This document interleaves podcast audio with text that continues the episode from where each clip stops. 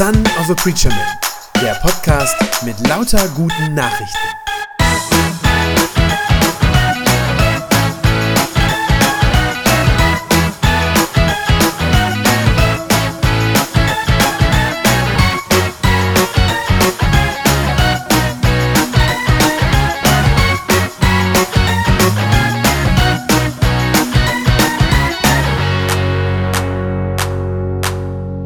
So, also wenn der Gottesdienst gleich vorbei ist, dann müssen wir möglichst schnell nach Hause. Dann müssen erst die Kinder was zu essen kriegen. Wahrscheinlich müssen die auch noch Hausaufgaben für Montag machen. Und dann hatte ich ihnen ja versprochen, dass wir heute Eis essen gehen. Das muss also auch noch unbedingt reinpassen. Ah, und dann darf ich nicht vergessen, dass heute mein Kollege Geburtstag hat und ich ihm gratulieren muss. Ja gut, vielleicht schaffe ich das ja noch heute Abend, wenn die Kinder im Bett sind. Ach nee, da wollte ich ja noch mich um ein Geburtstagsgeschenk für meinen Sohn kümmern. Der hat ja auch schon nächste Woche.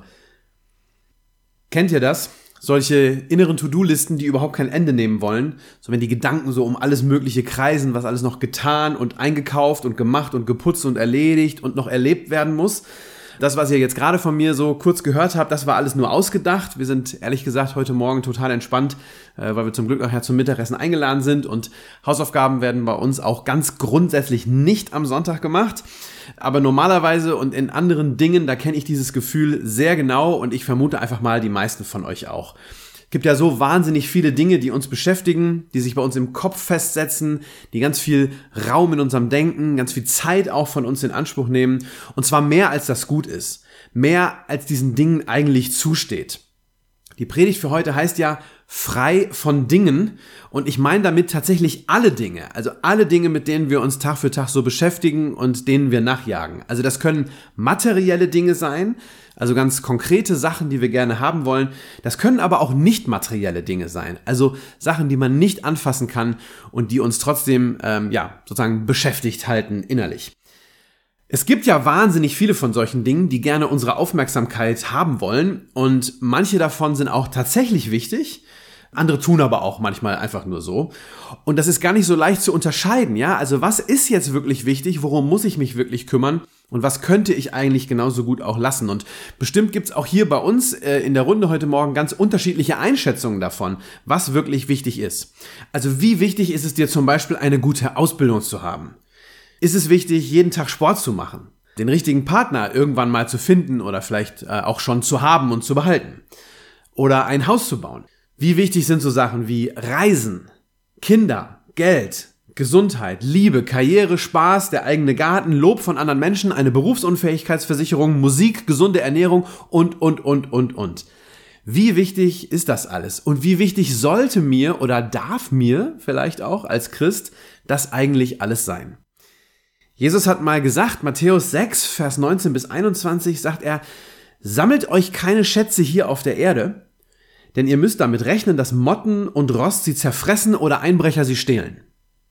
Sammelt euch stattdessen lieber Schätze bei Gott, dort werden sie nicht von Motten und Rost zerfressen und können auch nicht von Einbrechern gestohlen werden, denn euer Herz wird immer dort sein, wo ihr eure Schätze habt.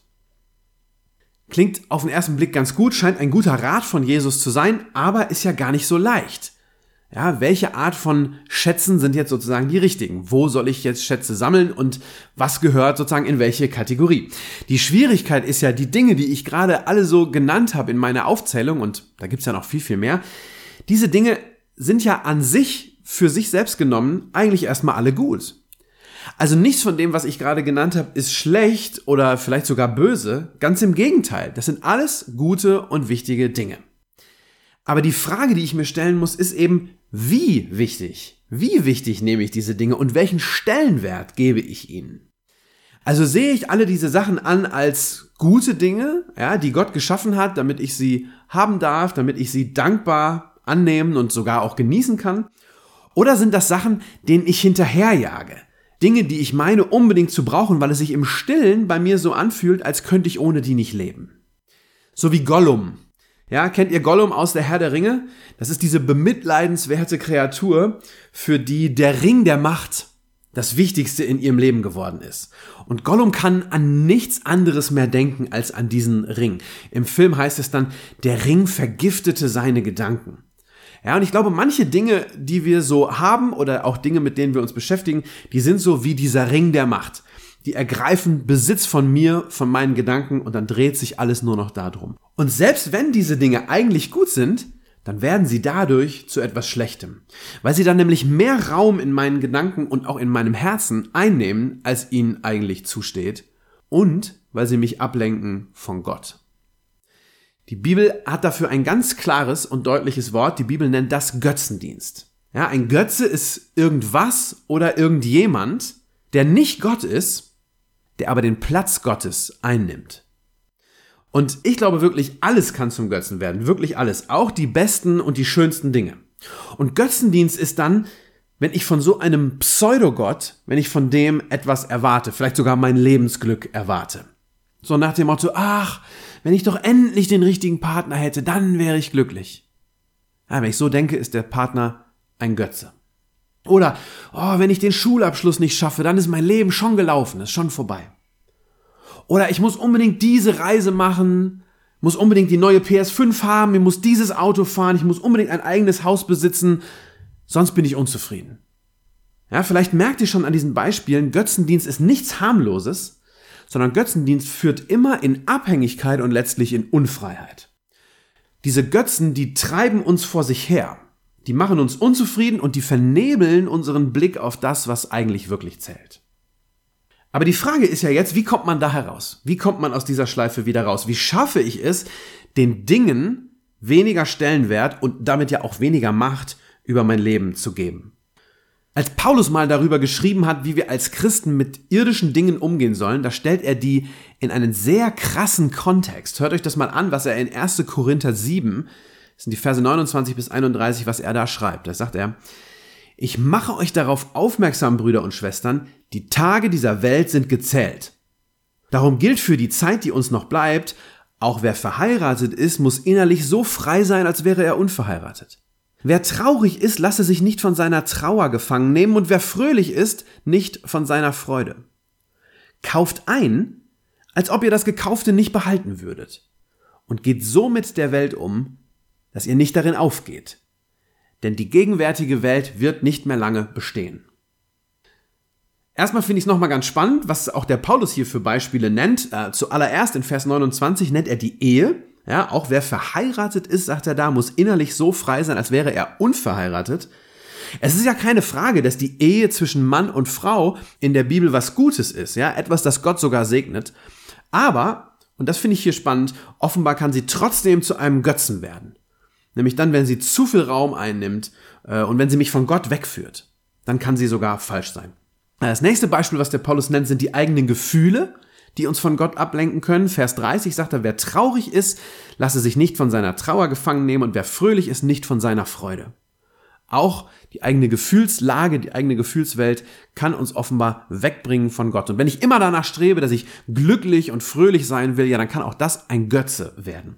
Und das dritte, was Paulus hier nennt, ja, das sind natürlich all die schönen Dinge, die wir uns kaufen können in dieser Welt. Gerade wir hier bei uns in Westeuropa, ähm, die wir alle genug Geld und eine riesige Auswahl äh, in den Geschäften haben. Da sagt er in Vers 30, kauft so ein, als ob ihr das Gekaufte nicht behalten würdet. Also ganz spannend, dass er diese Beispiele wählt. Und damit alle diese Dinge nicht mehr Raum einnehmen und mehr Bedeutung bekommen, als ihnen eigentlich zusteht, deshalb erinnert Paulus die Christen daran, dass diese Welt vergänglich ist. Gleich zweimal betont er das in diesen drei Versen. Ja, sind ja nur drei Verse, aber zweimal sagt er das. Ganz am Anfang, Vers 29, die Tage dieser Welt sind gezählt. Und dann nochmal ganz am Schluss, Vers 31, die gegenwärtige Welt wird nicht mehr lange bestehen. Dass diese Welt untergehen wird, ist biblisch gesehen völlig klar. Ähm, wir wissen nicht, ob heute, morgen, in 100 oder in 1000 Jahren, aber klar ist, diese Welt wird vergehen. Aber Paulus sagt das hier nicht, um uns Angst einzujagen, sondern damit wir die Wichtigkeit der weltlichen Dinge richtig einordnen können. Die Dinge dieser Welt, die sind alle nur vorläufig. Ja, selbst die schönsten Sachen und die großartigsten Errungenschaften dieser Welt gehören niemals zu den sogenannten letzten Dingen sondern immer nur zu den vorletzten Dingen. Ja, so hat Dietrich Bonhoeffer das einmal genannt. Er sagt, die letzten Dinge, das ist alles, was bei Gott am Ende wirklich zählt.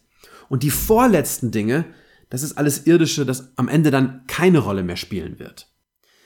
Viele Menschen denken heute ja, diese Welt, das ist alles, was es gibt und ich habe nur dieses eine Leben. Und wenn ich so denke, dann ist klar, dass ich alles aus diesem Leben auch irgendwie rausholen muss, ja, dass ich alles erreichen muss und es voll ausnutzen und auskosten muss. Aber als Christen wissen wir, unser irdisches Leben ist eben nicht alles, was wir haben.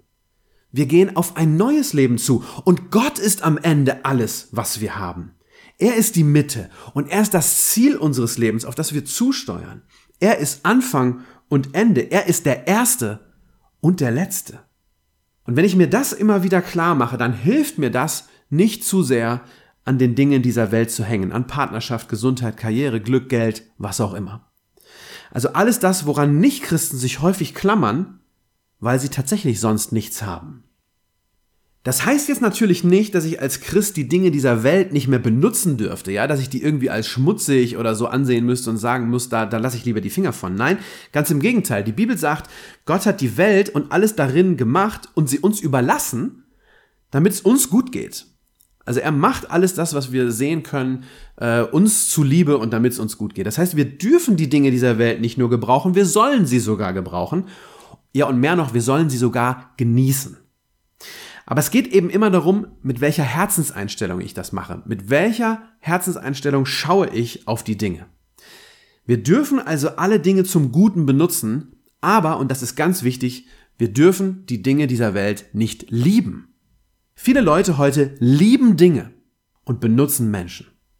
Gott möchte, dass wir es genau andersrum machen. Wir sollen Gott und die Menschen lieben und Dinge benutzen, um den Menschen Gutes zu tun. Und das ist das, was Paulus meint, wenn er ganz am Ende, Vers 31 ist das, schreibt, geht so mit der Welt um, dass ihr nicht darin aufgeht. Wir dürfen uns an allem freuen, was wir haben und was Gott uns schenkt, aber wir sollen dabei immer wissen, dass das alles nur zeitlich begrenzt ist. Dass wir es sozusagen nur ausgeliehen haben, wenn ihr so wollt. Deshalb sollen wir, so wie Paulus das schreibt, kaufen, als ob wir nichts behalten, weil wir es nämlich tatsächlich nicht behalten werden am Ende. Deshalb sollen wir uns nicht komplett von irdischer Freude oder auch Trauer gefangen nehmen lassen, weil beides irgendwann einmal aufhören wird. Und deshalb sollen wir sogar die Ehe nicht zu hoch hängen, nicht überbewerten, weil auch sie am Ende eine weltliche und eine begrenzte Sache ist, die aufhören wird. Und vor allem, und das ist das Wichtigste, vor allem sollen wir nichts anderes an die Stelle setzen, die eigentlich nur Gott zusteht. Von ihm allein sollen wir all das erwarten, was im Leben wirklich zählt. Glück, innere Ruhe und Frieden, Erlösung, Ewigkeit. Zu wissen, dass die weltlichen Dinge nur vorletzte Dinge sind und uns das alles nämlich gerade nicht geben können, das ist echte Freiheit. Amen. Das war eine gute Nachricht vom Son of a Preacher Man. Wenn sie deinen Glauben gestärkt hat, dann abonnier doch einfach meinen Podcast bei Spotify, iTunes oder podcast.de und gib mir ein Like auf Facebook. Ich hoffe, du hörst mal wieder rein. Gott segne dich und bis bald.